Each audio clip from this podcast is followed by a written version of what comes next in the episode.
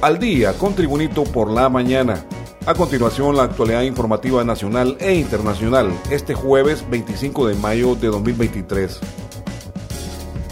El Comisionado Nacional de Derechos Humanos reveló que al menos 86 periodistas y comunicadores sociales denunciaron en los últimos siete años, es decir, del 2016 al 2022, estar en riesgo y ser víctimas de desplazamiento forzado, situación que afecta al ejercicio de la libertad de expresión en el país.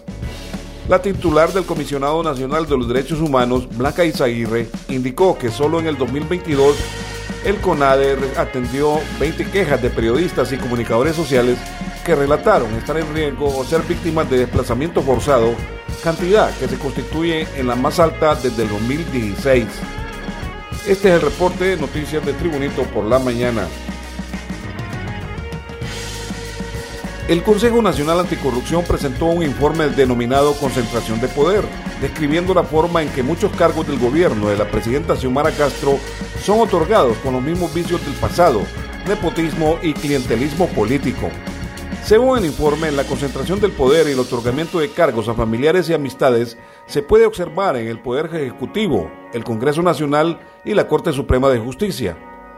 Amplían en el informe que lo mismo ocurrió durante el gobierno del expresidente Juan Orlando Hernández, cuando los poderes del Estado y demás cargos públicos se encontraban subordinados al Poder Ejecutivo.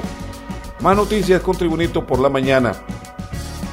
El ministro de Educación, Daniel Esponda, señaló que el motivo del retiro de las pruebas del Programa Internacional de Evaluación de Alumnos PISA es porque estos instrumentos estaban mal calibrados y no correspondían a la realidad de Honduras. Las pruebas estaban mal calibradas para nuestra región. Las pruebas que se aplicaron en otras administraciones estaban calibradas para primero y segundo grado y fueron las que se aplicaron a los de sexto, indicó Esponda.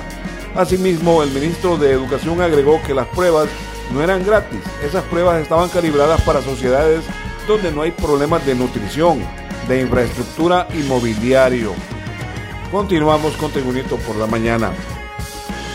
Un joven murió luego de recibir varios impactos de bala por parte de un guardia de seguridad en un centro comercial de San Pedro Sula, departamento norteño de Cortés. El suceso se reportó ayer miércoles en el establecimiento ubicado en la colonia Los Castaños, según la fecha registrada en las cámaras de seguridad que grabaron el crimen. El occiso fue identificado como Minor Edgardo Maya Reyes, de 34 años de edad. Perdió la vida en un centro asistencial debido a la gravedad de los impactos de bala que recibió.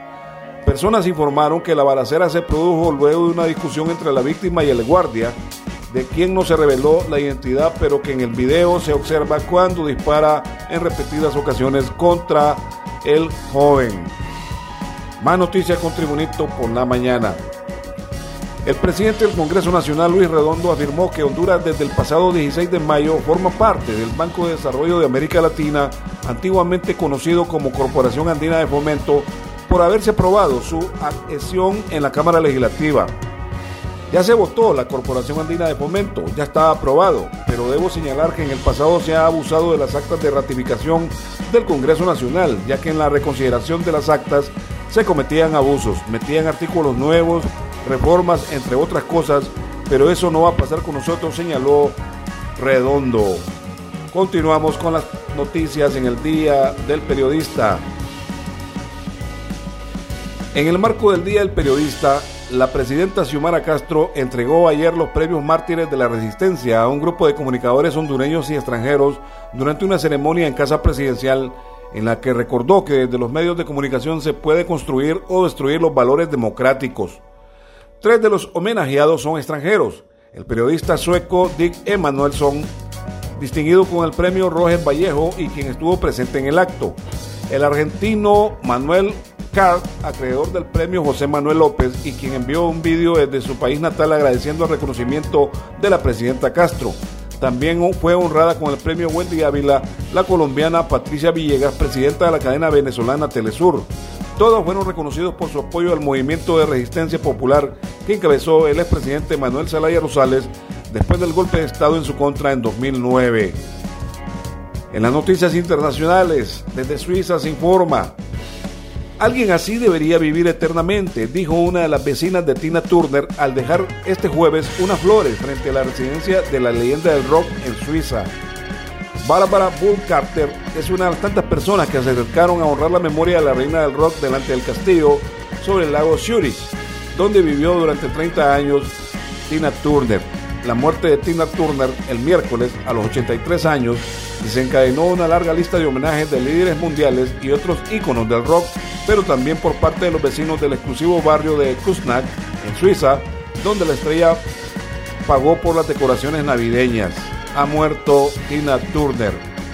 En las informaciones deportivas, la Junta Directiva del campeón nacional Olimpia comunicó anoche que el 65% de la boletería del partido ante Olancho FC por el juego de vuelta a la gran final a jugarse el domingo próximo ya fue vendida a la antigua en taquillas del Estadio Nacional Chelatucles y el banco patrocinador del club. Por estrategia y dado que el club casi completó ocho meses de andar errante sin estadio, decidieron garantizar el 65% de los 21 mil boletos disponibles para este juego que podrá darnos un Olimpia bicampeón o un Potros de Olancho nuevo monarca catracho. El partido entre el Olimpia y el Olancho de Juticalpa se juega a partir de las 5 de la tarde en el Estadio Chelatucles este domingo próximo. De ahí saldrá el nuevo monarca del fútbol profesional hondureño y para ello ya el Olimpia ha vendido el 65% de los 21 mil boletos disponibles en las taquillas del Estadio Chelatucles y a través del banco patrocinador del club que es el Banco Atlántida. Y este ha sido el reporte de noticias de Tribunito por la mañana de este jueves 25 de mayo de 2023. Tribunito por la mañana te da las gracias y te invita a estar atento a su próximo boletín informativo.